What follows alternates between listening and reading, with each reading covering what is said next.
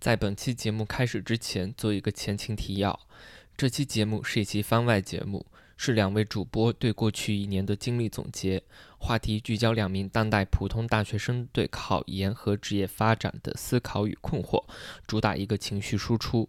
我们的观点不一定对，但足够诚实，所以如果有让你不舒服的地方，请勿恶评。我们还是想要为自己保留一些表达的空间和勇气。如果你好奇当代年轻人的心理状态，或者你也是我们中的一员，那么建议收听；如果你是爹，那建议不要收听。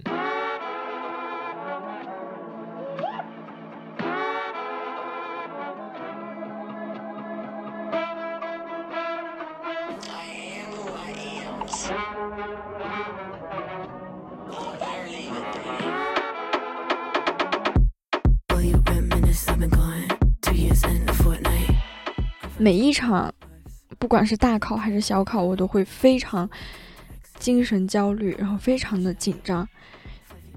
然后到这一次我还是这样的话，我就觉得我都已经二十多岁了，还是嗯面对考试还是这样的状态，我会在这方面对自己比较失望。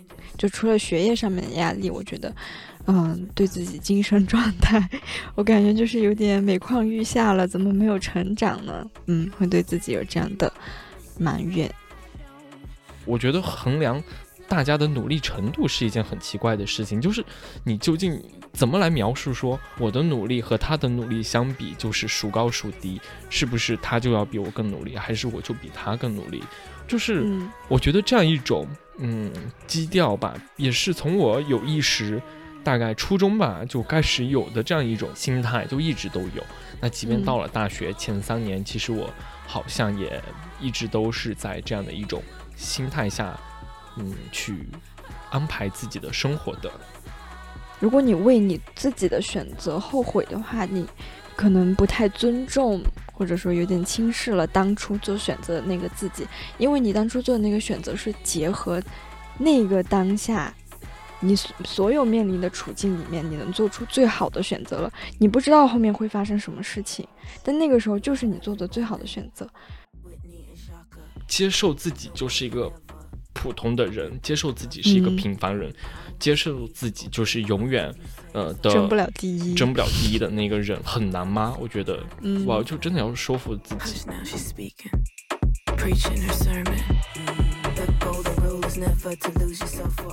大家好，欢迎收听新一期的宝石森林 Hydrated Forest，我是紫薇，我是阿绿。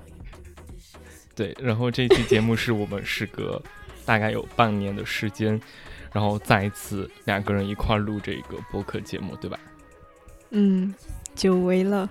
对，然后现在的时间是二零二三年十二月三十一日的下午四点五十，快五点钟了。然后，呃，我们先给大家一个前情提要。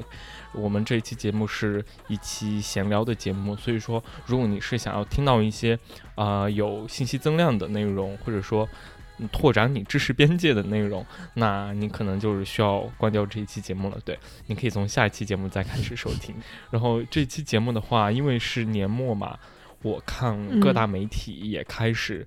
发了他们各自的一些呃年终总结，然后我就想说，那要不我们也来录一期这样子的节目，呃，然后还有个原因就是，我跟阿绿确实已经有两位主播已经很久很久没有相逢这样聊天了，对，因为大家可能都有各自的事情要准备，然后现在好像刚好到了一个嗯暂停的阶段，然后。就有一个很好的时机，我们可以来盘一下去年发生的事情，去年我们各自经历了什么，对，然后可能会涉及到我们未来会想要怎么做，类类似我我也不知道，因为我们对对这期节目没有做什么提前的准备和安排啊，然后就非常心血来潮的一期，因为已经大概半年没有和紫薇一起录了嘛，嗯，然后前面的节目都是你一个人。在弄，我就在想说，嗯，快点回归。而且我们两个确实，就是这一年的经历还蛮，嗯，有有相同的地方，然后也有很截然相反的地方，所以我觉得还是很有可聊的点的。所以这期会比较，嗯，偏向我们两个私人的总结。然后，如果你感兴趣的话，可以继续听下去。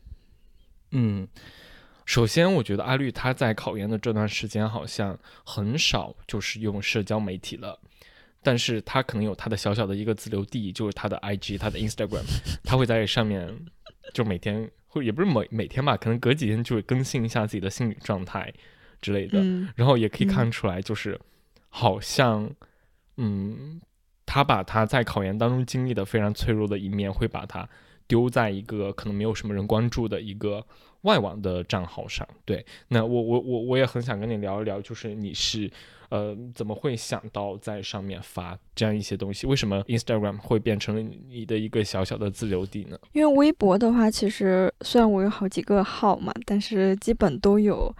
呃，认识的朋友关注，然后大家都是年龄相仿，其实很多人都跟我经历同样的备考的阶段，那我就觉得说不要再散发太多的负能量出去了，大家都很不容易嘛，那所有人都看到我发的那个东西，就感觉嗯不太好。然后 IG 上面的话，确实就是认识的人比较少，而且它有一个好处就是只能保留二十四小时。哦，对，就是对，所以它会自动的那一个功能。嗯嗯，我每天都在发快拍，但是对别人来说的话，只能保留二十四小时。然后呢，我又可以在一天之内发很多条嘛，所以我觉得还挺方便的。你可以跟大家分享一下，就是你发的大概是些什么样子的内容吗？就是。非常负能量的情绪。其实我之前还好，我是，嗯，十一月开始，嗯，呃，进入了一个崩溃期。但十一月的时候还是比较小的崩溃，就嗯，可能偶尔崩溃一下，然后呢，我立马我能调整好，我自己能够把这个状态找回来。但是从十二月开始就不行了，就因为马上就临考了嘛，然后之前的很多积压的情感就。在这个时候就全部爆发，就导致我实在是没有办法调整我自己，所以我可能一天要在 IG 上面发两三 条这样子，嗯，然后就发一些，嗯，我被我那个复习的桌子，就是我的桌面是怎么样的，以及我阅读到的一些，嗯，资料里面的文字，如果很赞同的话，我会把它贴上去。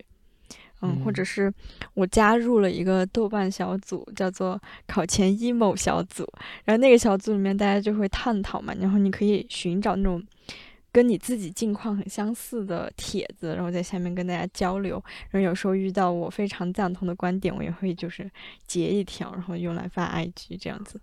嗯，有个特别搞笑的事情，就是我们说这一期年终年终总结的节目，就是想要用关键词来进行分类。然后我我我我就跟阿绿说，哎，我我第一个想到的是伤痛，哎，那我们就先把伤痛这个作为这一期节目的一个关键词。然后我我也在在在那个下面写了，就是说我大概会讲什么样的东西来说我遭遇的一些伤痛吧。然后然后他也说 OK，结果。后面就是我们在想关键词，就是想不出来。除了伤痛之外，我们好像没有找到任何的今年的关键词。我还在上面写了说，我觉得我们今年应该也是经历了一些开心的事情吧。那要不要把它单独列为一个关键词来讲呢？然后好像顿了半天，大家都没有回复。过了一会儿，我我先说了，我就说，嗯，我想了一下，我好像没有哎。然后阿绿也说，我好像也没有哎。就很搞笑，对，就感觉好像是伤痛就占据了今年的很大一个部分吧。对，嗯，我觉得如果要我选我的年度关键词，那一定就是崩溃。而且我觉得我的崩溃，它不是单纯的面临着这一场考试的崩溃，而是我回想了一下，我从中考开始，每一场，不管是大考还是小考，我都会非常。呃，精神焦虑，然后非常的紧张，然后到这一次我还是这样的话，我就觉得我都已经二十多岁了，还是嗯，面对考试还是这样的状态，我会在这方面对自己比较失望。就除了学业上面的压力，我觉得嗯，对自己精神状态，我感觉就是有点每况愈下了，怎么没有成长呢？嗯，会对自己有这样的埋怨。但是我还是觉得。你也是一名勇士。因为我跟阿绿截然相反，就是今年我嗯其实没有选择考研这条道路，嗯。嗯，然后我觉得有一点点吃惊的就是前段时间吧，那个呃有统计数据出来说考研的人数出现了首次下降这样的一个数字，其实我还是有一点点惊讶的，我我想说哦，原来我不是一个人哦，就是你突然就会觉得说好像也没有很孤单，就即便你没有选择一条嗯。你身边人大部分人选对，或者说大部分人选择的这样一条路，对，那对，那我就讲讲我吧。其实我一直都是有一点点好学生心态的那种，我就觉得说啊，我一定要在学业上要好好的努力，然后读研究生什么之类的，就是一直保持着这样子的一种心态。然后我也为之付出了一些努力吧，但是。我觉得衡量大家的努力程度是一件很奇怪的事情，就是你究竟怎么来描述说我的努力和他的努力相比就是孰高孰低？是不是他就要比我更努力，还是我就比他更努力？就是我觉得这样一种嗯基调吧，也是从我有意识大概初中吧就开始有的这样一种心态，就一直都有。那即便到了大学前三年，其实我好像也一直都是在这样的一种。心态下，嗯，去安排自己的生活的，对，那呃，可能大概就是到了期末六七月的时候这个样子，然后当时不是有那个保研嘛，那我就想说，嗯，我的成绩它不是最最好的，也没有很好，但是好像也。嗯，相当于你就是在一个保研的边缘嘛。那这个时候我就在想了，就是哇，我不知道呀，就是你很难描述。想试一下。对，你就说好像可以，但好像又不可以。对，然后就也是在一种摇摆的状态吧。反正最后的结果就是我离那个保研就中间隔了两个人，一个人还是两个人吧，就这样子。嗯。之前我们有提到说，呃，我可能。不是那种情绪会非常激烈，对，没有那种很激烈的情绪，只是你就很顺滑的度过了这个东西，就觉得说，哇，就是对，就没有啦，那就就这样吧，不会很难受，因为好像我据我了解，有的像这种情况，他可能会很难受，然后心里边会堵着，甚至可能会极端到说用一些方式，用一些手段。就是去操作，嗯，你知道吧？有可能大家会知道。嗯，我就想说，那不行就不行了。那我现在回想，可能也是，我觉得他给我带来的一个好处，就是在于说，他可能很大程度上破解了我的那种长期以来的好学生心态。嗯，对。其实你假期里面不是，我记得才开始的时候。你跟我说你要考研，然后呢跟我要考同一所大学，那我说很好呀，以后我们说不定，嗯，要是有好结果的话，就还能在一所大学里面一起继续去采访什么的，还蛮好的。然后后来假期中旬的时候，你跟我说你不考了，然后那时候我就跟你说，如果你跟我说你又要再考的话，我也不会意外。果然你后来。多久之后？反正不久之后吧。然后你又跟我说你要考了，一周吧。对，就这一切就大概就是以周期为单位进行一个摇摆。对，然后直到假期的末尾，你跟我说你不考了，因为你找到实习了。那我觉得这一次，嗯，我觉因为你找到实习了嘛，我觉得那嗯，可能就确定是这个结果了，就可能你不考了。嗯，那我觉得也很好。对，就是你刚刚说的这种摇摆，其实它也就是反映出来说，你想要。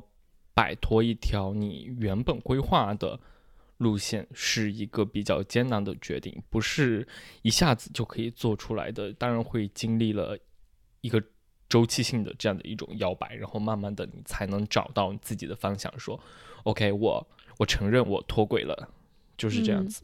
嗯嗯，其实我今年还，嗯。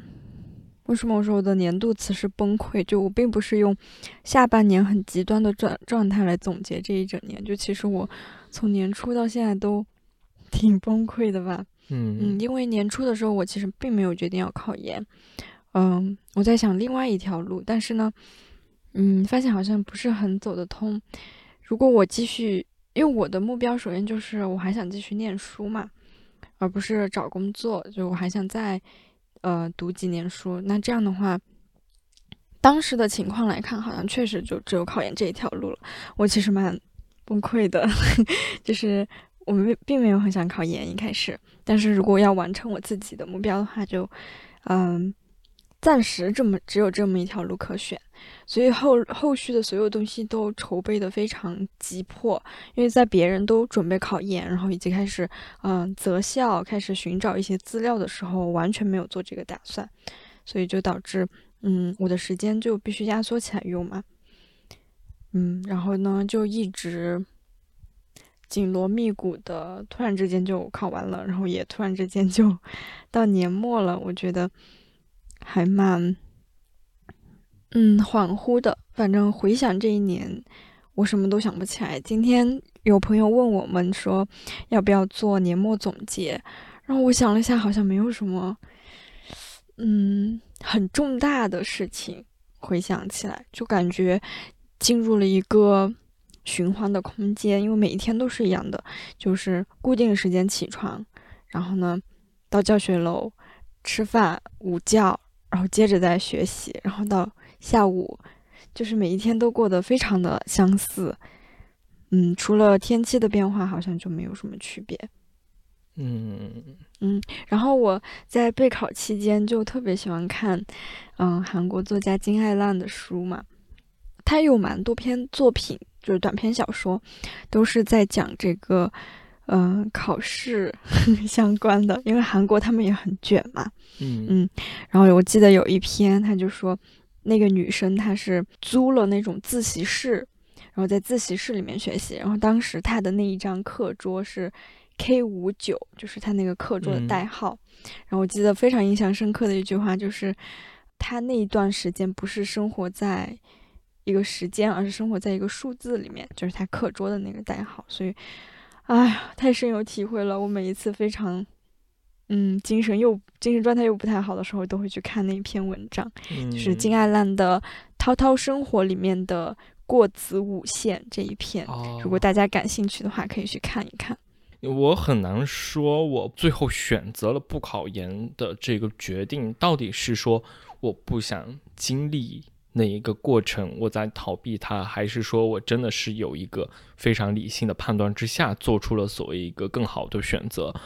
我其实有点不太能分得清。对，嗯，我觉得其实每一个选择它都是有必然和偶然的因素的。嗯，就是它肯定是有理性和感性的东西都参半，你无法完全分隔开。我之前其实会经常为我自己做的选择后悔。所以，这就导致我在每一次做下一个选择的时候，会非常的有负担，因为我觉得我前面做的所有选择都不是好的那一个。那这一次做选择，我就会很害怕，说我能不能选择对我来说好的那个选择？但其实最后我发现，我都会后悔的。然后，嗯，有一天我朋友就跟我说，其实如果你为你自己的选择后悔的话，你可能不太尊重。或者说有点轻视了当初做选择的那个自己，因为你当初做的那个选择是结合那个当下你所所有面临的处境里面，你能做出最好的选择了。你不知道后面会发生什么事情，但那个时候就是你做的最好的选择。嗯嗯，听下来有点感动的样子。嗯，对我去年的话，不对，不是去年，就是今年。我今年整个路线大概就是，我决定不考研之后，我首先是在光媒实习了三个月，然后后面我又到了一家四 A 公关实习，就是那种乙方公司，之后我又到了现在的一家呃另一家媒体，对机构媒体吧，应该可以说是，嗯，反正我目前还是处于一种觉得还挺高兴，就是能。就是我选择了他，他也选择了我，这样。因为其实说实话，现在实习真的很难找诶，尤其是你想要找到理想的实习。我前段时间还听我的另一个朋友说，呃，什么有一种实习就是你要交几万块钱给什么中介，我不知道，然后中介会帮你推，然后我不太了解，反正我就是全程实习中介吗？对，就可怕吧。怎么会有这种东西啊？对，然后我就是全凭自己一双手写邮件，嗯发送简历，就是乱七八糟的吧，然后给自己争取到一些想要的机会。那我的想法就是，既然我没有选择考研的话，那我肯定是要去摆脱那一道束缚，去尽力的嗯去接触一些我想要探索的东西。所以说，嗯如果为我的今年设立一个关键词的话，我觉得会是探索吧。这样说起来，感觉有点好正能量呀，我也想说非常正能量。感觉我们两个是两个极端，但是探索它也是会中途也是你心态有会痛苦。，对对也是会有嗯的，嗯，嗯但总体来说是处在一个探索的状态。那嗯我做出这一系列的选择，我首先是说，嗯，我想在一个呃短的时间之内去尝试不同的事情，那些我曾经想过，哎，我未来要不要选择以它为业的职业，我都去试了一遍。对，官方媒体，然后 agency，然后后面的机构媒体，嗯。就绕了一圈下来，我心里面会慢慢的有一个方向说，哦，我应该朝着哪个方向去发展，然后我到未来我想要去做什么样的一个职业，因为我个人会觉得说，嗯，可能现在就是除了考研的话，另一部分就是就业嘛。那我对就业的这个嗯事情，我的看法就是说，我与其说我在选择一种谋生的方式，倒不如说我要选择一种生活的方式，因为工作，我觉得它真的真的就是占人生的很长很长的时间。就你抛除嗯掉睡觉之后，你一周七天，你有五天你醒来你就要去工作，然后你下班就回家睡觉，对，就真的很可怕。那一周五嗯天都这样，然后两天可以休息，只有两天哎，拜托，就是我是人哎，我要这样从始至终的生活六十年，我不知道。好吓人。对，然后我就在想说，我一定一定不能选择一份，嗯，就是狗屎工作。也不是狗屎工作吧，就是 会让我痛苦的职业。嗯，嗯，对，那样过一嗯辈子，我觉得我不太行，所以我更愿意去看一下这个行业他们的工作方式如何造就了他们的生活。对，所以我还蛮幸运的吧，就是用尽量短的时间。然后去尝试不同的职业，然后慢慢的探索出自己未来想要过一种怎么样的生活。当然又绕回前面一点点说过的那个话题，就除非啊，就除非他一年就是给我超级超级多的钱，那我可以就是去浅做一下这个职业。但就问题就是这样的职业能够到我的手上吗？当然是不可能的。对，他可能是需要你是有非常好的学历，你是有啊、你是理科生，啊，对，你是理科生，嗯然后你有嗯很好的学历，嗯然后嗯你有很好的技能，对，然后你就可以赚到那样子的钱。那显然我不是呀，那我就嗯想说，哦，那算了，那就是反正嗯多少钱也是钱，对吧？那就选，我就尽量喜欢的。对，还是想嗯做自己能够接受、自己比较喜欢的吧。对，嗯，就其实，嗯，因为你每次就是，嗯，要去实习啊什么的，也会跟我交流一下嘛，然后我大概会知道说你最近在哪儿，就是在忙什么这样子，知道你的近况。然后，但我就是一成不变嘛，就是我今年的大概总总的任务就这么一个，还是比较简单。然后其实，嗯，我自己有在偷偷焦虑，就 嗯，就是你焦虑什么？呃，这一年我们保森不是，嗯，因为我们都在忙自己的事情嘛，所以可能宝森就是没有像去年那么稳步推进。那我们两个各自选了不同的道路去，嗯，也是都是在探索嘛。嗯、我我不知道啊，因为我其实对我自己，嗯，一直都不是很有自信嘛，然后我也，嗯，不没有说很肯定我这个探索的结局一定是一个好的结果，嗯。然后我其实一直很害怕，因为我觉得你已经开始在往，就是在往社会，你懂吗？就是在往社会在迈步了。然后我在我我还在这个学校里面，在这里挣扎。然后当时就，呃，非常功利，就是其实不太好的，嗯，方面我会去想说，那我们各自都花费了这么多时间，嗯，如果我最后那个了，我不我不说不吉利的话，对吧？对，我不说我不吉利的话，就如果我最后那个了的话，我会觉得说，哎，那我这一年的时间是不是就浪费了？呃，但是，呃，其实是我之前会这样想，我觉得。整个今年的十二月是我成长的最突飞猛进的一个月，就虽然我非常的焦虑，对，但是真的是在年末的时候，就好像把这一整年积压的很多不好的情绪给消化掉了。嗯，也是我的朋友跟我说的，就是你也知道那个朋友，嗯，然后他跟我说，嗯，其实。这一条路就是很多中途放弃的人嘛，然后其实你把它坚持下来的话，已经克服了一个很大的挑战了。就是其实你不会因为这个结果而什么都收获不到的。如果你因为这个结果把整个过程都否定掉的话，其实是非常不尊重自己的。嗯，然后我想想，好像确实是这样。以及，嗯，我我不是经常埋怨我自己说。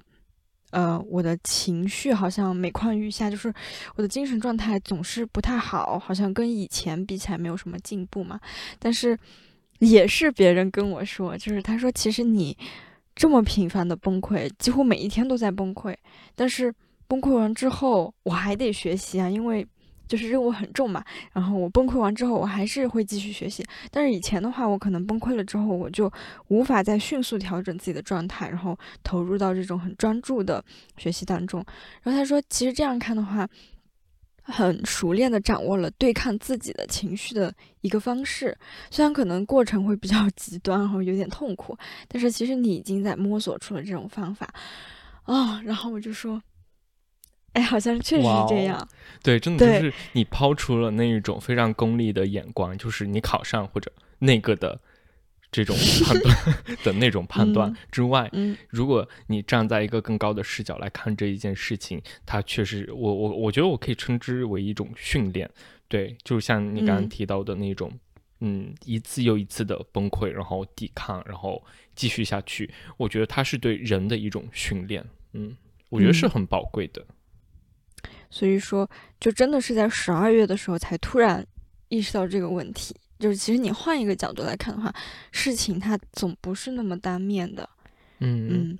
然后呢，我就感觉其实今年也收获了蛮多的。嗯，所以就算那个了，我可能 也不会觉得我这一年就是被浪费掉的。嗯，那你现在感觉怎么样？有好一些吗？嗯。怎么又停顿了？就是我，我确实是感觉好很多啊，但只是针对这件事情，嗯，然后呢，我很害怕，如果接下来面对更加大的压力的时候，我可能又会循环。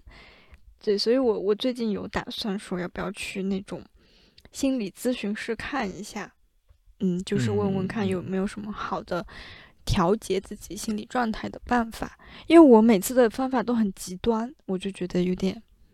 我是不是可以换一个温和的方式来面对我自己？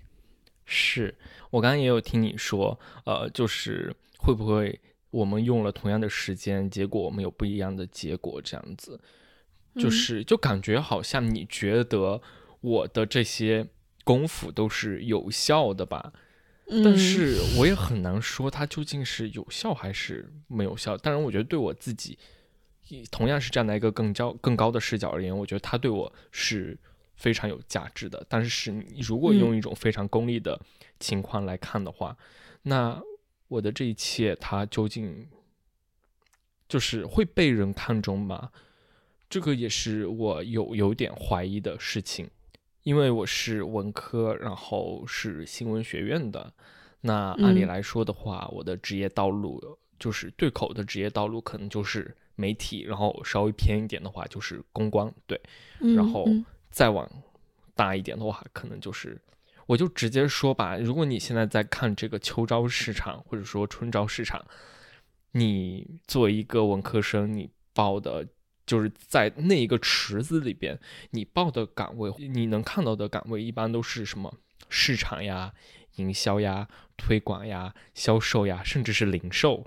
嗯，嗯对，嗯就这样子。那刚刚听你说，你觉得就是我这样的方式好像我我没有太多太多的烦恼吧？但是我觉得非常非常具体的烦恼就是我知道我最后想要去哪里，但是在这个中途我会被所这些信息流所干扰。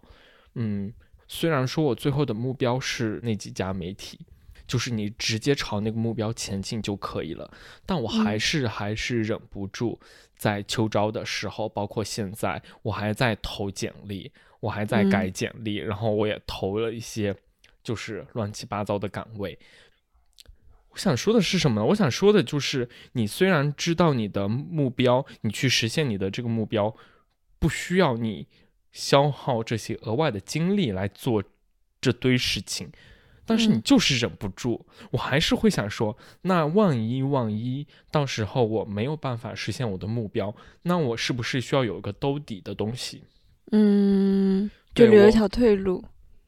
对我打一个比方，嗯就是比如说我现在要游泳，要游到对岸，那我我我明确的知道我要游到那个点，然后我下水了之后，如果我在途中发现我的身边有一些我能够抓到的东西，比如说有浮木呀、有漂流瓶呀、有救生圈呀这些东西，我就想尽量的去把它抓住。然后虽然说它对我真的能不能就趟到那个地方，嗯，有没有帮助，或者说有有什么作用，我不知道，甚至是没有作用，它可能就会成为一个负担，就是你需要拿出额外的时间来处理这些乱七八糟的事情。对，然后它甚至会你你揽在手上，你把这些活揽在手上的时候，你甚至会觉得它是对你来说是一种负担，它会造成一种你真正到达对岸实现目标的这个过程当中的一些阻碍。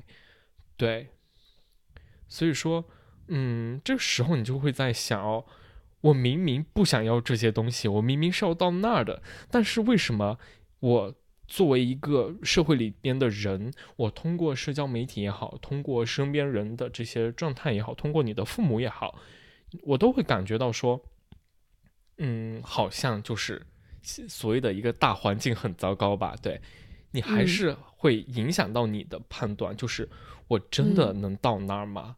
我真的就是我真的能够一往无前，一口气游到那儿吗？我真的可以不管不顾身边的这些乱七八糟的东西吗？什么销售、什么市场、什么营销，我真的能够把他们嗯抛到一边吗？就是对，还有运营，对，还有运营，嗯呃，所以说这些东西它确实会占据我的很大的心力，它会，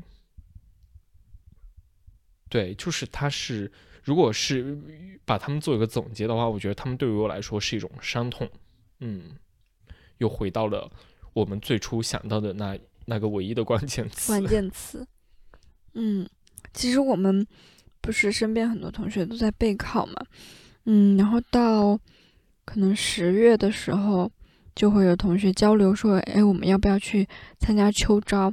其实我们这几个，嗯，准备好好考试的人，就是不太打算去参加秋招，因为我们的，嗯，首要的目标还是想读书嘛，嗯，但是呃，也会有人觉得说，因为你就是不知道这个考试的结果，而且它大概率可能不会是很理想的，大概率就是这么残酷的一个现实，嗯就是如果不会很如果按照那个数据统计的分析的话，嗯就是它的那嗯个考上的比、那个比重有多少？就是如果硬要按那个方向去分析的话，确实，嗯对，所以很多人也会纠结嘛，就是说，如果哎这个时候我参加了秋招，哎，然后刚好我有一个岗位想要要我，那么就算它结果不是不太好的，嗯，你也有一个保底的，就是说你毕业之后有去处嘛。嗯，嗯然后我我还有一个 想分享的，就是当时在考场上面，嗯，考英语的时候，我就进考场进的比较早，我可能提前半个小时就到考场里了，然后还不发卷子，我就坐在那座位上嘛，那个桌子上就贴了我的名字，然后贴了我报考的学校以及我要报考的那个呃方向，就贴在桌子的左课桌的左上角。然后那半个小时我也没事干，我就一直在看那张纸条。然后当时在考场里面，我就特别一股情绪就上涌，然后我就特别想在考场里面 哭。然后还好是止住了，因为我我 对我就是一个很容易感情泛滥的人嘛。我当时是想说，嗯嗯，就是那种渴望你坐在考场里面。非常，因为当时心里面就是想要读书、想要上 研研究生的这个念头，好像非常的强烈。我不知道那半个小时就是可能也没什么可想的，然后就想这些吧。当时的那种感情是非常强烈的，而且你知道，马上半个小时之后发的那个卷子，就是嗯，你的答卷，其实它就决定了你你能不能实现这条路嘛。就是你在这儿做的努力，就直接关系到你能不能接走这条路，你能不能完成你的这个呃目标。然后当时那个感情就特别强烈，嗯，然后我就想了一下，太想念书了，就是太想继续学习了，嗯，然后我就想说，如果就算今年的结果不太好，可能一年以后的现在，我还会坐在考场里，我不知道，我不确定。但是当时我的那个情绪反馈就是，呃，那么强烈的渴望让我感觉可能一年之后我还会在这儿，嗯，然后那种情感就是有一点感动，然后呢又有觉得自有点可怜，嗯，因为感觉就是二十多年好像一直在考试，然后呢每一次考试都非常焦虑，非常焦虑。我记得十二月的时候，有一天就特别崩溃，我就给我妈打电话了。然后我一开始是默默淌眼泪，然后我妈就以为我压力很大嘛，她就跟我说：“嗯，你压力别那么大，就是劝我妈劝人都是这样，就是你压力别那么大，你别焦虑了，就是这种。”然后其实对我没什么用，但是我就是想跟我妈聊聊天嘛。然后我本来就是默默流泪，结果我妈就说了一句：“她说今年考不上，明年接着考吧。”就然后她其实是想安慰我，我知道她的那 那个好心。然后我当时听到她这句话，我就直接。就大哭，就直接感觉大哭，就是特别崩溃。因为我我其实，嗯，那个情绪不是只是为了这一场考试而有的，就是我就跟他说，其实我考了二十多年的试，我一直在这个系统里面，然后我每一次都对于我这种精神高度紧张的人来说，每一场考试都是非常。折磨的，我需要花很多的精力去对抗它，就不只是学习上面，我要花很多时间去处理我自己的情绪。嗯，结果我妈就说今年考不上，明年接着考。然后我就跟她说，那就算考上了，三年之后我念书出来之后，我还是面临着无数场考试，我的人生就是在考试当中度过的。妈呀！然后我当时想到这个，我就觉得死了算了，我 就是会有这种感觉。哦，就是关于这一点，就是我也有一点点就是想要分享的。嗯，呃，就是我家人，首先他们对我的这一系列的选择的态度，他们会给我建议，就是，但他们给建议的依据就是，呃，别人家的孩子，嗯嗯，对他会根据他眼之所及的这些案例，然后说。他他他在考研了，他他他已经呃考研怎么就是他他去年没考上，今年考研了，就是嗯这样子的话，对他就拿你跟别人家的孩子比，嗯，那我现在就说管他的吧，就是那您就说吧，我可能还是会尽量的保持我的选择，对，因为我其实说实话，我是一直以来都有一点点凭借直觉去做事。靠感觉去进行选择的这样一个人，我就想说，这个研就是不考，那我就一定就死了是吗？这个研究生我念不上，我这辈子就毁了是吗？我当时心心里面就是这样想，嗯，我就心想说，哦，他妈的，就是不一定吧？那不一定吧？对吧？就是，嗯，那能怎么办？那不考研究生，或者说不是研究生的人，就就都死呗？你一下子你会有这样的想法是吗？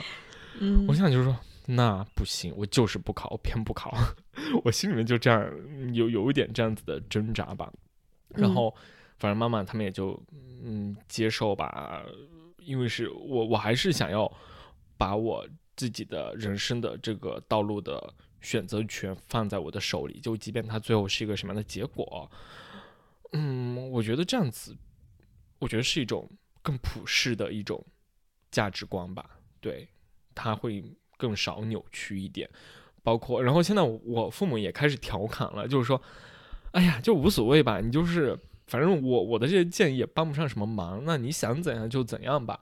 那可能呃，反正就是明年，如果你再说啊说啊妈那个我要考研，那我也不觉得奇怪，因 为我妈她就说，如果明年我我我选择考研的话，就明年哦，她她也不会觉得奇怪，就是嗯各种各样吧，我觉得还嗯蛮有意思的。嗯，我有时候。其实我做选择很纠结，一方面是我在想这个选择是不是好的好的选择，但另一方面我是在想我能不能把这个选择做好，就是就算它是一个很一般的选择，我好像没有足够的自信去把它变成一个好的选择，就是我会担心，嗯，我觉得是自信心的缺失，然后就导致我对每一个选择都不是那么的。嗯，就是会对他有充满怀疑吧。嗯，就怀疑自己的选择到到底是不是对的，怀疑它究竟是不是你真正想要做的事情，是这样子吗？嗯，就是我怕我的呃能力不够。嗯，你懂吗？就是我的能力无法承担这个选择，就是我非常想要做这个东西，我我知道我自己对它的兴趣是足够高的，但是我有没有能力去把它做好呢？我觉得这是另一个需要考量的东西。嗯，我感觉我从意识到自己没有自信心开始，我每一年对自己的要求就是变成一个充满自信的人，然后一直到现在好像还是做的不够好。哎，说到自信心这一个事情，我还蛮想说的，就是因为我现在的环境，就正如你刚才所说，你是到一个社会里边了。对，然后我也是选择说，嗯，我想要看看，就是做这些内容，把它做到特别特别好的那些人到底是长什么样，他们平时到底是怎么做这件事情的。然后我就，嗯，申请到了我比较理想的实习吧。对，然后我就看他们到底是怎么做的。然后你就发现说，哇，他们确实是，嗯，非常厉害。对，非常厉害是一方面，但同时你在那种嗯那种厉害，就是他们呈现出来的那个内容的状态的背后，他们是一种什么样的状态？你就发现说，哎，其实也都是普通人啦，他就是，也就是每天可能这个时候艰难，对，然后就坐到办公室里边，然后去打字，然后就是疯狂的找选题，就是写东西，然后一堆杂事。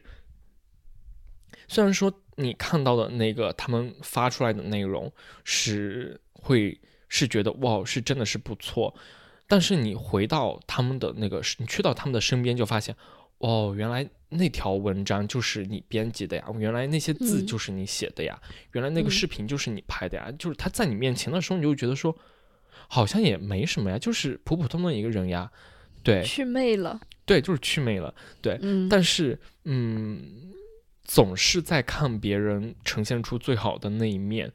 然后你真的看到了这个人，然后你真的，呃，看了这个东西的生产过程，你发现，并没有想象的那么光鲜吧？可以这样子说，对。嗯，之前我们不是我们两个还聊到那个好胜心的问题嘛？我就是有一次跟我朋友聊天的时候，突然我们两个都发现，我们小学的时候是非常有好胜心的那种人，因为那个时候你确实能够做得很好。嗯，不管是自己的期待，还是老师、家长对你的期待，你都能够很完美的嗯应对。所以那个时候就非常有好胜心，因为我知道这一场比赛或者这一场考试，我一定能赢，我能做得很好。而且还有个点就是，那个时候我不会怀疑这个好胜心的合理性。嗯，对，我就觉得说，我那就是要争第一，对，就是要争第一啊，第一就是最好的呀，我就要当。嗯，对，就是要最好的。然后我发现我没有好胜心，是初中开始，嗯，就是中考嘛，中考就这种大考，就是我的噩梦，人生噩梦。每一次，就从中考开始，因为就，嗯，其实每一次那种模拟考，以我的分数都是没办法考到我想考的那个学校，然后呢就对自己产生怀疑了，然后一次一次一次一次的失败，就导致 现在就变成了我这个完全没有好胜心的人，反而我现在非常害怕竞争，就是我平时我我我从来不打游戏。嗯，因为我觉得我的人生考试已经非常多了，我每天要面对非常多的遴选，就是要选择我和选择其他人，我要和非常多的人竞争。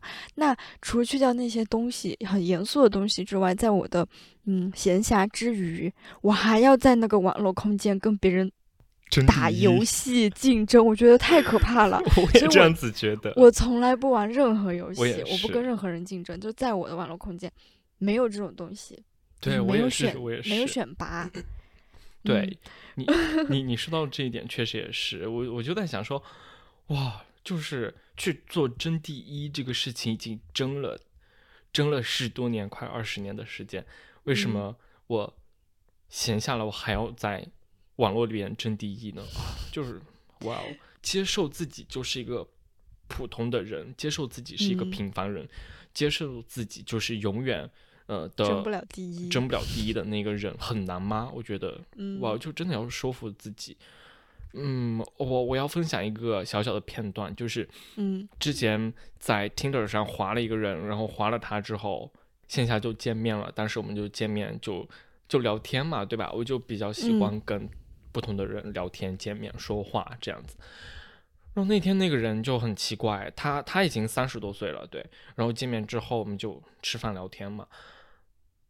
就整个聊天对话走向了一个奇怪的地方，就是这真的异常艰难。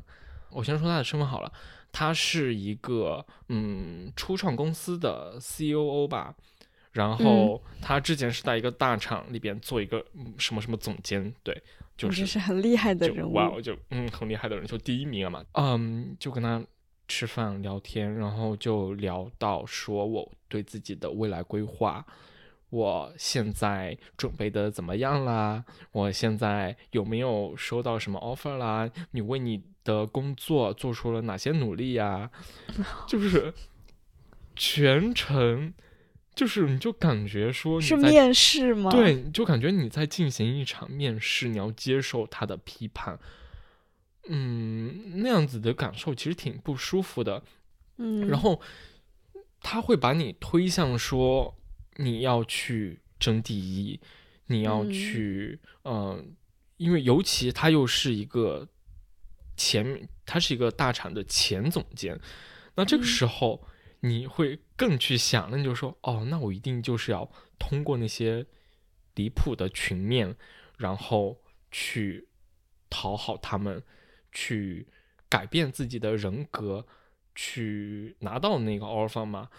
就是你知道群面吗？群面就是一堆人聚在一起，然后去出一个什么方案，出一个什么策划，对。然后这堆人，他们可能有的是来自，嗯，哥伦比亚大学，来自 清华大学，来自人民大学，就是 anyway 吧。当然也也有来自，嗯，其他可能不是所谓的二幺幺双立双一流的，就也也有，就是大家混在一起去讨论一个方案，然后。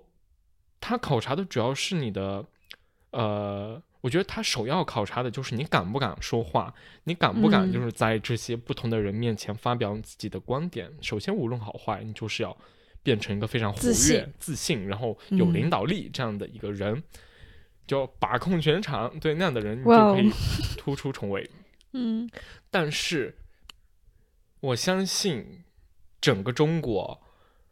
能够就是他真的是这样的人格的人有一半吗？我觉得没有吧。就是我猜，就是大家，大家可能都大家都在演啊，就是在那个场上，他就在演一个你不认识的自己，然后对你就要去扮演那样的一个非常 aggressive 的角色。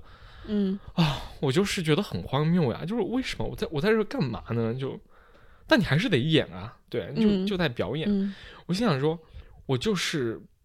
不想要做这样的职位，就我接受自己是一个进不了中面，我是一个无法融入这一场群面，无法展现我的领导力的这样一个人，真的很难吗？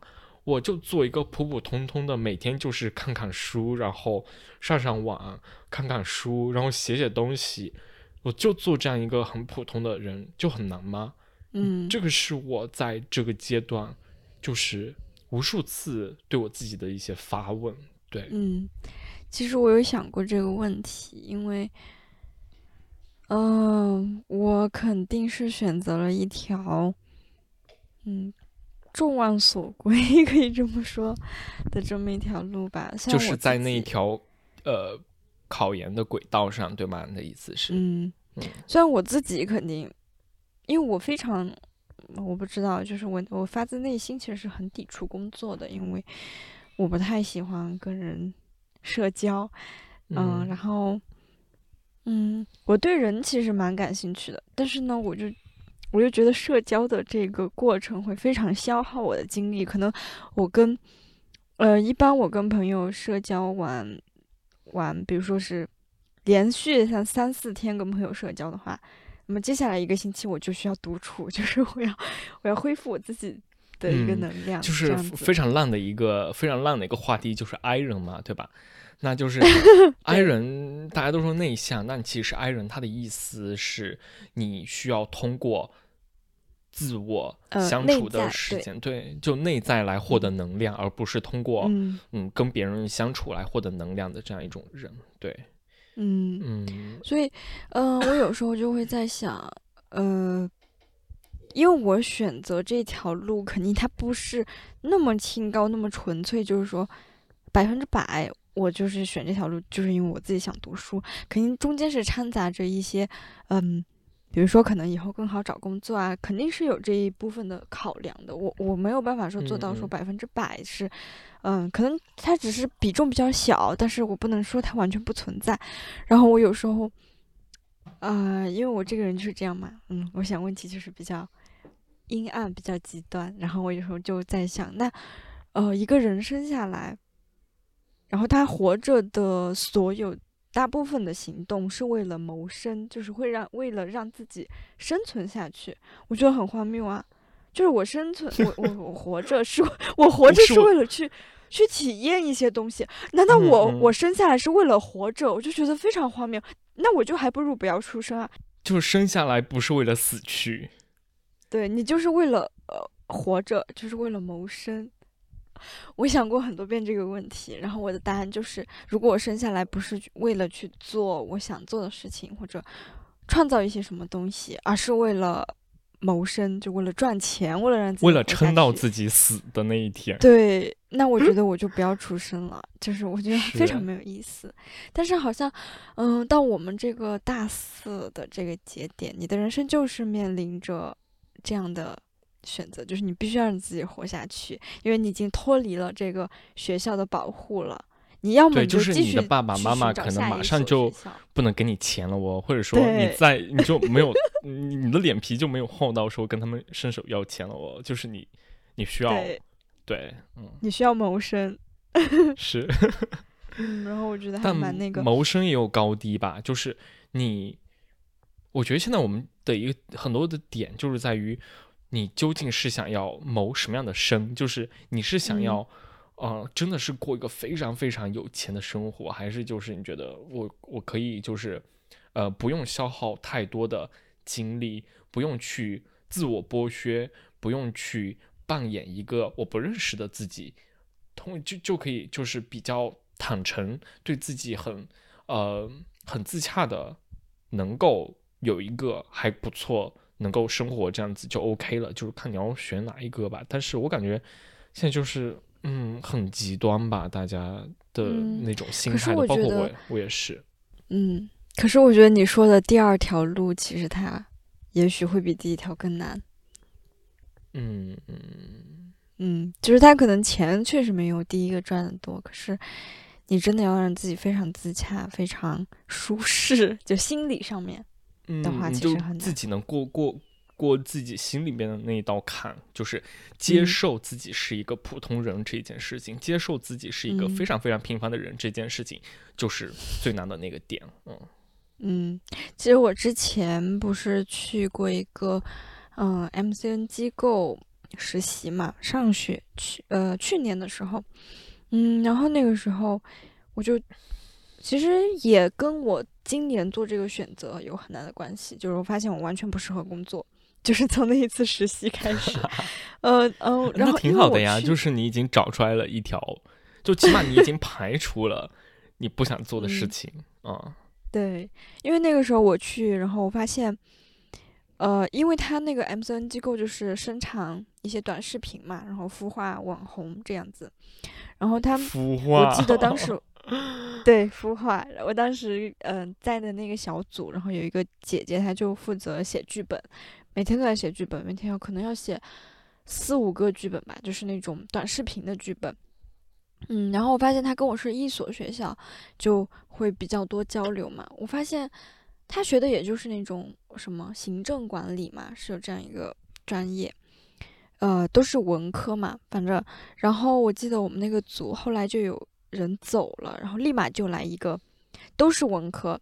其实不管你学什么新闻、中文、行政管理，或者是任何的、任何的什么专业，你写那个剧本完全不需要用到你本科的任何知识呀，对吧？嗯。然后啊，那个工作我其实这样讲可能不好，不太好，但是我觉得没有任何的意义。嗯。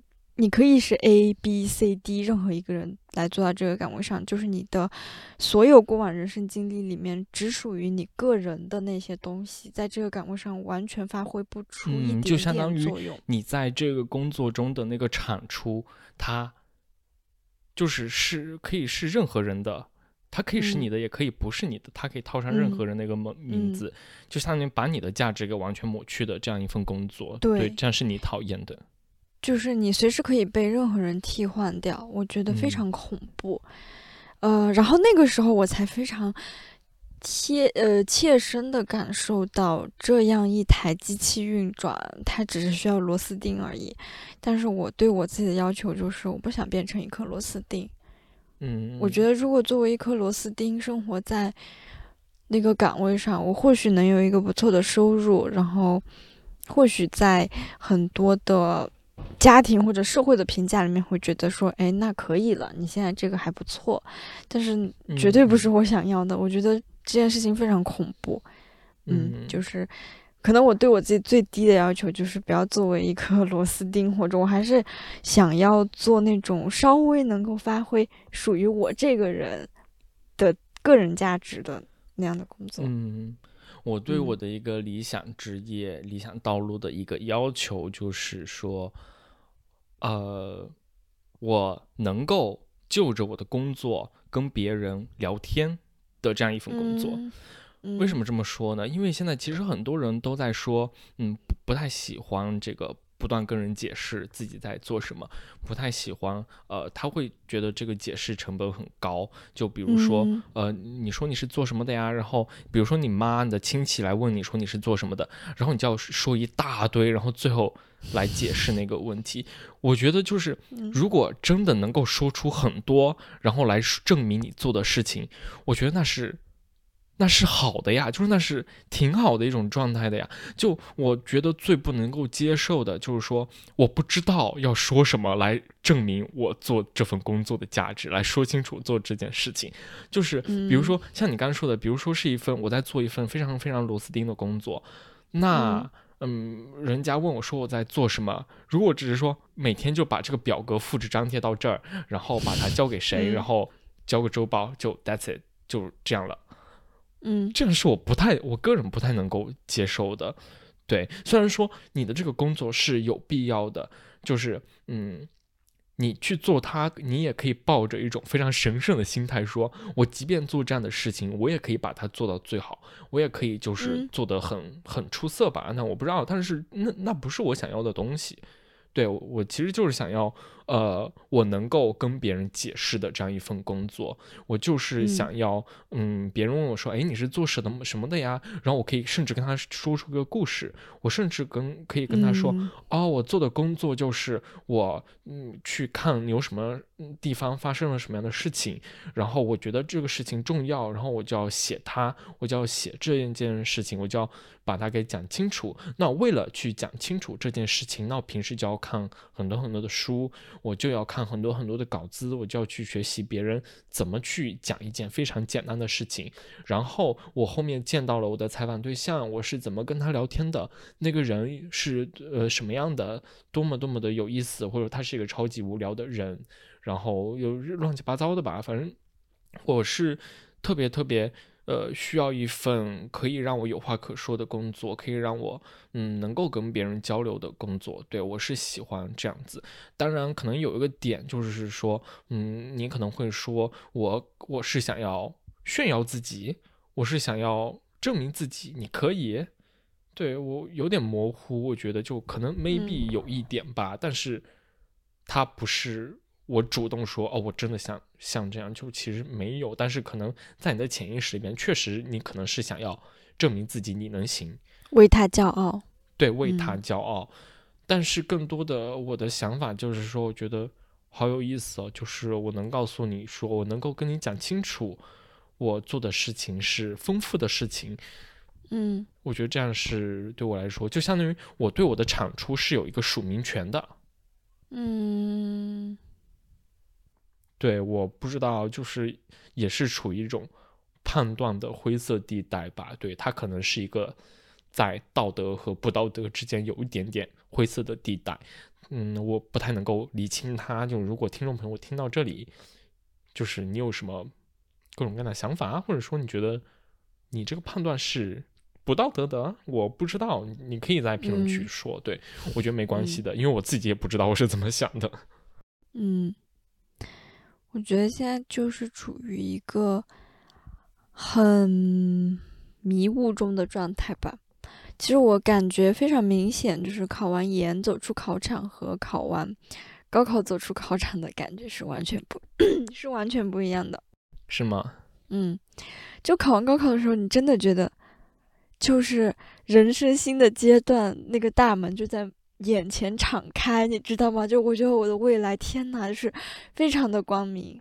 但是现在就是，嗯，就算它是一个好的结果，你也不会有那种什么未来一片光明的感觉。为什么我们会出现这样的感觉呢？嗯，我觉得真的是这四年经历太多了吧。就是你自己对这个。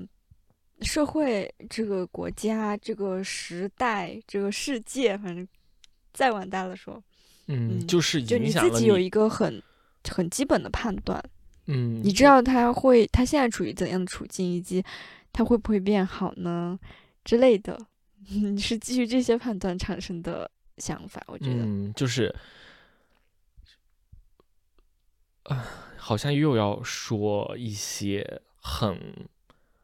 宏大的，很宏大，然后同时它又是很很糟糕、很让人心情很不开心，然后很难受的一些话题吧。对，就是众所周知啊，三年疫情，不知道要怎么好好的把这个事情给说清楚。就是我会想要说，我经历了这三年以来，我的角色。是什么？或者说，我对我自己角色的判断有了怎样的变化？是不是说，如果我没有经历它，那我对自己的角色判断依然如你所说，可能是像高考之后，然后你感受到这个世界的大门缓缓为你打开的这样一种心态？还是说，嗯，正是因为我经历了这三年，然后我对。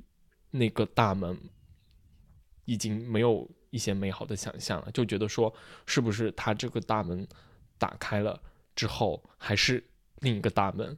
对，就是大门打开，然后我进宫了。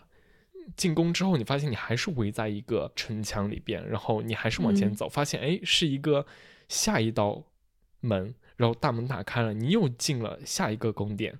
我觉得。应该都是处在围城当中吧，但是看围城里面的人他是怎么行动的。反正我觉得这三年我是错失了很多东西的，嗯，我能很清楚的感受到这一点。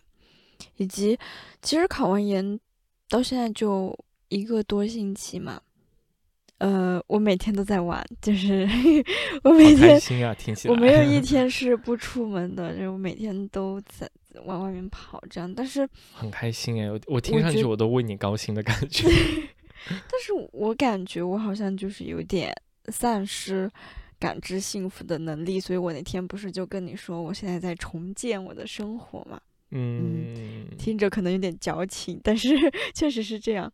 呃，因为我觉得就是处于那种非常压抑，就不管是我考研这个阶段，或者是过去三年，嗯，被封在学校里面的时候，所有的东西，所有，比如说跟跟谁的约定，说，嗯，某个时候我们去哪哪哪旅行，就是只是这样一个小的约定，你觉得他可能这辈子都不会实现，然后那可能。明年的这个时候就会实现，就是你会对未来有那种小小的期待，就说等熬过这段日子，一定会幸福的。然后我觉得越是那种很痛苦的时候，你对幸福的感知能力非常敏锐，因为你清楚的知道你现在并不幸福。然后你你哪怕只是抱着对幸福的渴望，也会让你这个人感觉，哎，就是生活还是可以的，就我我一定会幸福的，未来还是嗯值得期待的。但是等你。熬过那一段之后，那个压力突然从你身上拿开的时候，你知道未来还有更多的压力等着你的这一段空间里面，所有之前的那些承诺就变得，虽然他们都一个一个按部就班的，就是在那一个日期你期待很久的那一天它实现了，可是你突然就觉得有点索然无味，对，你就觉得这件事情没有那么多意义了，它就只是一个。吃顿饭，或者说就是会有一种朋友聚在一起而已，就会有一种说不过如此的感觉。对，然后我就觉得，那这是这个系统这个机制对我的对我自己一种对于这些事情的感知力的一个破坏。因为我觉得，嗯嗯，没有更多，我不知道怎么形容，反正就是我很模糊的一些感受。嗯，首先是我们今天没有一个，呃，没有一个对照组，就是没有一个说他经历了一个完整的、没有封闭的大学生活的那样一个人，在这一次我们讨论中出现。所以说，我们两个都是在呃大学大学里边关押了三年的人。那我对这三年的一个感觉就是，就是你被拿捏，你被碾压，就是。你说的都不算数的这样一种感觉，嗯，就是包括你的承诺，你自己的，你哪怕是你给你自己的小小的承诺，都是被拿捏的。嗯，就比如说我们的学校门口那个路口有一家麦当劳，呃，众所周知，全世界最幸福的地方。对，然后，嗯，当时我我给自己的小小的承诺，可能就是这周我想要。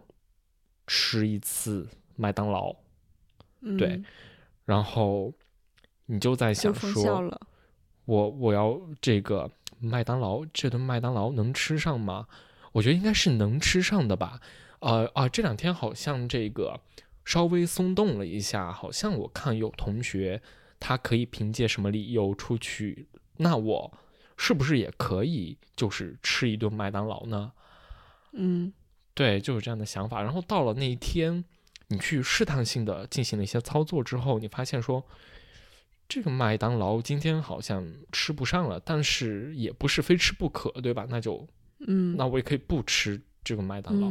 嗯，对，就是你一直在这样的状态里边，然后以至于就是一个小小的变化，就是我现在，如果你问我说，嗯，你现在说出一个愿望，然后上天可以为你实现的话。我的愿望，我我觉得我我甚至可以说，我的愿望就是可以让我每天吃一个麦辣鸡腿堡嘛。嗯嗯，对，就是这样一个小小的愿望吧。但是你很难说你的这个愿望，他让没有经历过这件事情的人能不能理解到呢？他能不能理解说，为什么上天给给了你一次机会，让你许下一个愿望，你却说你想要每天吃一个？麦辣鸡腿堡，哇，很奇怪，对吧？但是，但确实我心里是这么想的，对。嗯，唉，天哪，怎么越聊越荡啊？我们两个。哦，其实考研这件事也是，我之前我就觉得说，不过是一场小小的考研，而且其实我对我自己的精神状态还是很有自知之明的。我知道我一定会崩溃的，所以当我真的崩溃的时候，我没有觉得很意外。要是我没崩溃，我才会觉得很意外。就是我我崩溃的非常如我期待，不是期待，如我预判般的崩溃了。嗯，但是我真的觉得。一定要经历过的人，就可能你嗯，对，你要身处其中才能够描绘他的感受。嗯，而且我发现，想要描绘这一系列感受是非常难的。嗯，很难用语言去表现出来。对，刚刚我在想的时候，我在想我要怎么把这个。事情给说清楚，我发现非常非常难，就是我不知道要怎么说，不知道从哪里说，所以我就只能选最小的。我就是说，我我我想吃麦当劳这件事情，很很小很小的事情来说这件，嗯，对，来表达我的一个感受吧。嗯，我突然想到一个，呃，关键词，就是第一个不是痛苦嘛，伤痛。虽然说不要用关键词，但我觉得。嗯，还是应该出现一个比较正向的，符合符合，呃，硬标对吧？就是怎么得标一个？那你标一个吧。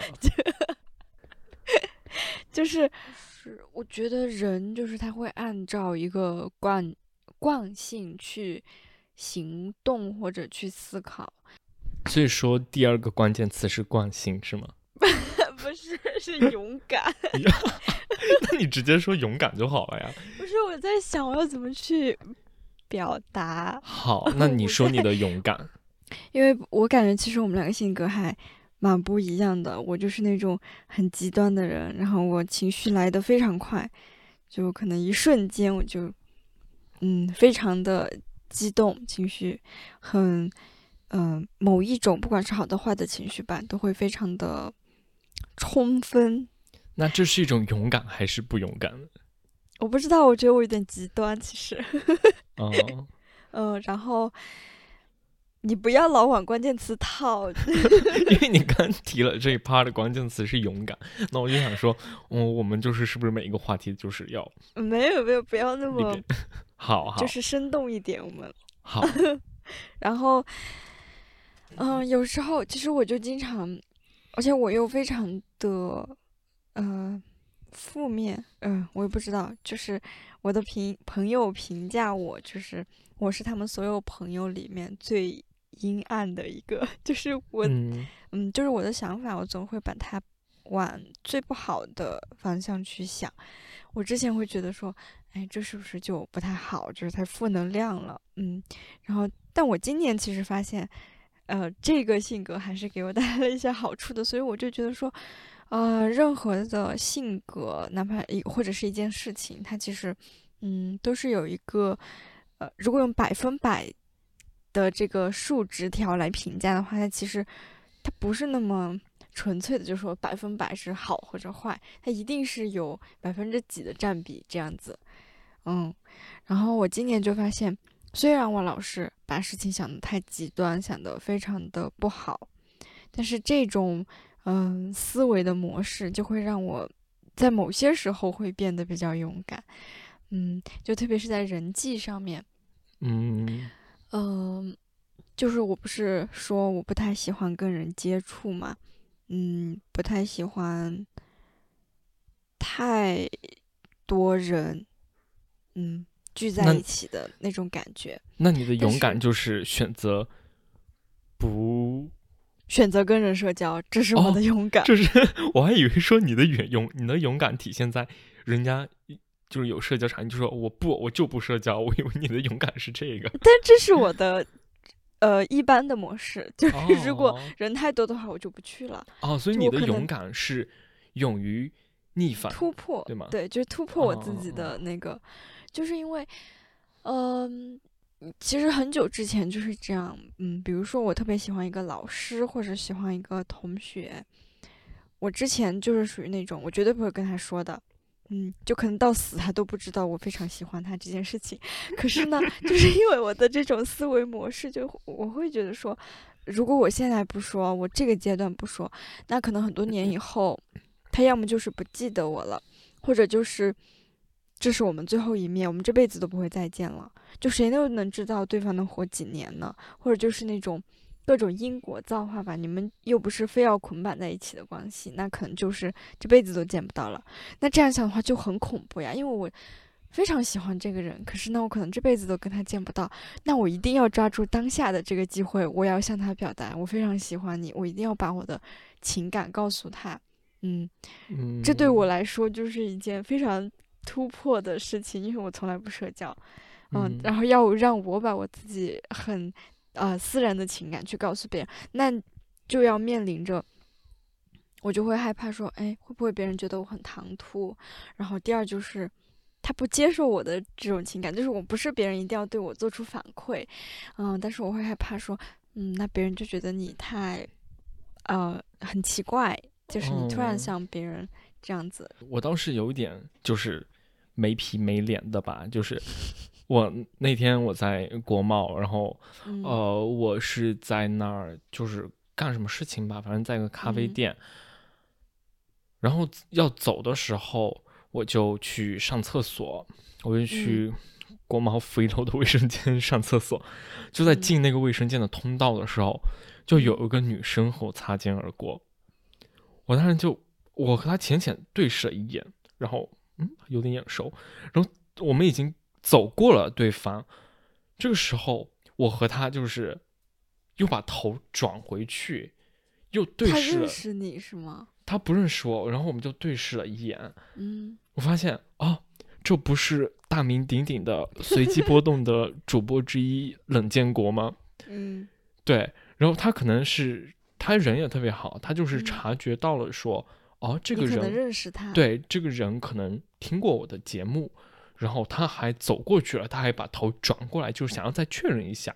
然后这时候我也把头转过去，要确认一下，就是是不是建国。然后发现哦是，然后我就很没皮没脸的就说：“Hello，你是建国吗？”然后他说：“他说哦是的是。”他就很亲切，他就非常亲切，他就跟我聊天，就站两个人站在国贸负一楼的厕所门口，他就开始问我。从哪里来？然后他问我现在在做什么，问我学什么的，问我呃现在呃你感觉这边怎么样？你觉得说嗯，反正就是聊一些非常非常私密的事情，就是可能大家会觉得说无关紧要，但是它又是关乎你每一天的一些事情。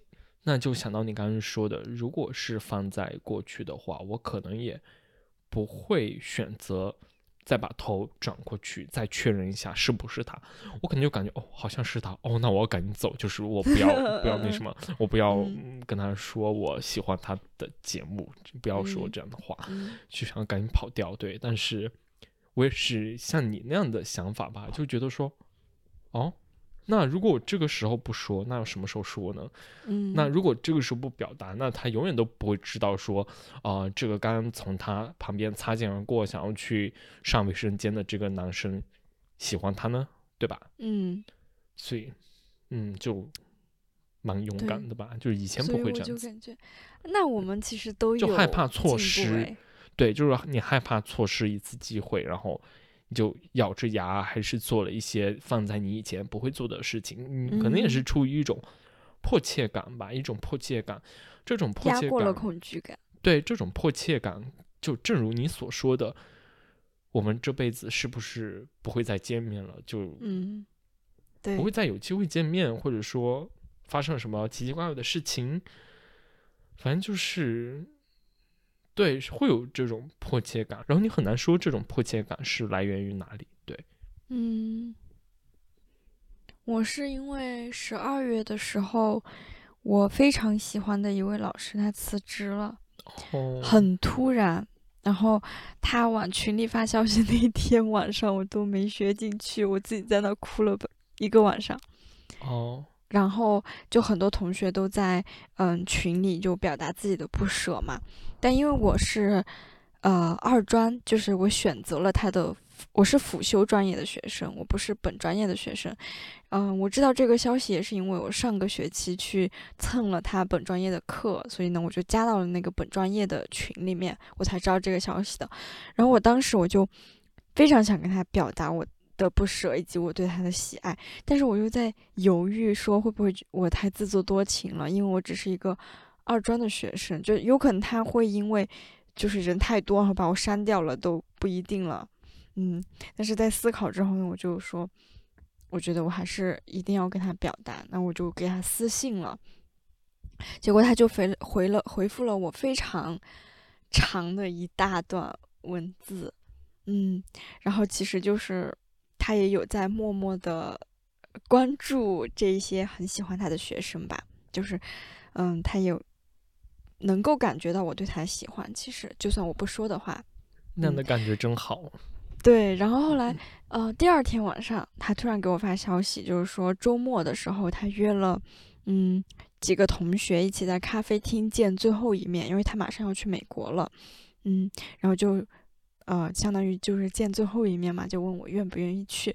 我当时就非常疑惑，因为我我强调了，我只是一个二专的学生，就是本专业跟他产生更多羁绊。的同学肯定比我要多嘛，以及他们之间的感情肯定是更深的。那为什么会选择我呢？就那么多同学当中，他只挑了八个同学。那我是为什么作为这八分之一呢？我当时是非常惶恐的，但是我也觉得很荣幸，然后我就去了。嗯，去了之后他就说，其实选择你们的原因非常简单，嗯，因为那么多同学都向我表达了不舍，大家都在群里跟我说了，只有你们八个人是。私信我的就是你们单独又跟我讲了一遍，对，然后他说，嗯，约你们出来见面，因为他知道很多同学其实都想跟他见面。如果他在大群里面讲的话，肯定每一位同学都非常愿意跟他见面，因为他是一个很好的老师。但是他为什么最终选择了我们八个人呢？他说，嗯。因为你们八个人就是突破了群聊的那一层关系，而是一对一的向我表达了你们的情感，那这就是你们比其他人要勇敢的地方。嗯，你们不会去害怕向我吐露你们的心声，以及嗯，就是非常真诚的向我表达你们的感情嘛。他说，那这一次茶话会就是给勇敢的人的奖励。哦，嗯，然后我当时就觉得。嗯，好像回想起来，很跟很多身边的人产生理嗯非常亲密的一些联系的时候，都是因为。你迈出了勇敢的那一步，其实大家心里面都是有点相互喜欢那个人，哎，就说觉得这个人很好呀，就是很想跟他交朋友。可是你就是羞于去表达自己的情感，那可能就会错过了。但是现在想想，没有错过的这些朋友，其实都是其中某一方勇敢了，就是勇敢的踏出了那一步，我们才会变成像今天这样的关系。然后我觉得还，嗯，蛮感动的。对，那我觉得这除了是一种勇敢的话。其实他会让我想到说，嗯，对方他的这个表现是什么样的呢？哦，可能我在做出这个选择之前，我会想说，啊，如果真的勇敢了，那万一是个很糟糕的结果，那怎么办？对。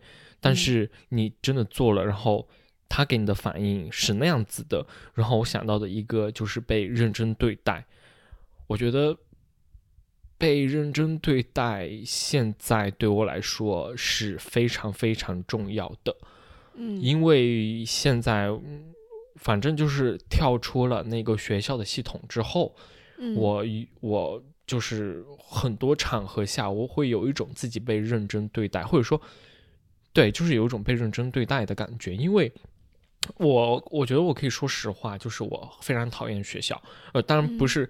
具体的指就是我所在的学校，呃，不是的，呃，不敢不敢，就是，嗯，就是我非常讨厌待在学校里边，待在学院里边的这种氛围吧，就是大家都很，首先你的同学，你跟他们其实是一种非常非常别扭的关系。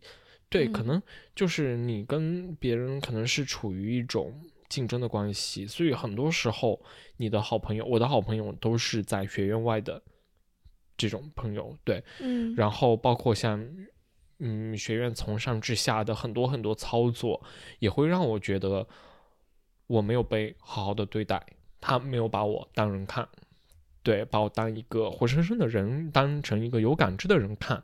当然，我也没有要责备的意思，因为他也有他的任务，对，可能这样放在任何一个地方都是成立的。但是我在学校里边，我就有这样的感觉，我觉得很不舒服。可能也会让我觉得说，以后我也不想接下来的一个人生阶段，我也不想继续待在学校里边了。对，所以我就离开学校，我就去实习，然后一整个学期都没有在学校里边，对，回去过一两次办正事情，呃，然后就是那种没有被好好对待的感觉，它真的刺痛了我。可能当时没有意识，没有意识说这个是不对的。但是当你被好好的对待过之后，你会发现说，哦，原来你被认真的对待，你是这样的感觉，而不是那样的感觉。对，所以我就想到这样一点，嗯嗯。所以进一步，我想到的就是要好好对一个人，其实真的不难，好吗？就是。你你给别人发一个消息，就是我我你可能要完成这个任务，但是，嗯，我可以用一种非常礼貌的方式表达我的诉求，这是我有求于你，虽然是你的任务，但是是我需要你完成你的任务，我才能交差，我才能完成我的任务，这样子，在这种关系之下，还是可以找到一种非常合理的方式去商讨这一个。于你于我来说，都很重要，不是都很重要。于你于我来说，都必须要去做，但是可能你们都觉得都不想做，或者说没有什么意义的事情。小组作业，对，比如说小组作业呀，比如说青年大学习啊，比如说一些就类似的事情吧，我就很讨厌这样的事情。然后我在学院里边的感受就是，我没有在这些方面。我没有被好好的对待，大家都是很粗暴的，想要马上完成这个任务，把它丢开解决掉这样的感觉。但是我也觉得啊，无所谓呢，好吧，我就把我自己，我不要把自己当人看，我就把自己当一个完成任务的工具看，那好，无所谓啊。然后对啊，然后后面我离开学校之后，你的接触面就扩大到了整个社会，嗯。就是在不同的场合之下，你们之间的关系是可以变得是人和人之间的关系，而不是说更平等一些。对，而不是说我们为了完成一个什么乱七八糟的任务的这种互相指责、互相不把互相当人看的这样一种关系。对，那我们今天就聊到这里吧。好，那我们这一期的节目就这样非常仓促的结束了。嗯，如果你收听到这里的话，非常感谢你。那一定就是非常忠实的听众了。嗯，会有吗？应该不会有吧？我觉得。或者就直接滑到最后，就看我们两个结尾讲了什么这样子。呃，但是，嗯，还是很感谢你。就这期节目就是很乱七八糟，很混乱，没有什么章法。然后对对，其实就是可听可不听，就是二零二三的一个精神状态的总结吧。对，就是一整个崩溃和混乱和伤痛，是吗？对对嗯，然后希望就是新的一年不要再这样子了。对，然后我也开始怀疑说，这个按年来来判断我们的这个人生阶段是否合理啊？发出疑问，万一就是从明年开始，我们就不觉得说。这个年它跨，这个跨不跨，这是不是必要的呢？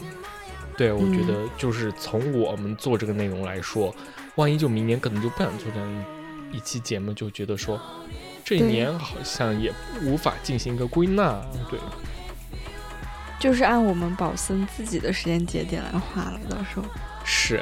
那好，那这期节目就到这里，那就拜拜。拜拜，下期再见。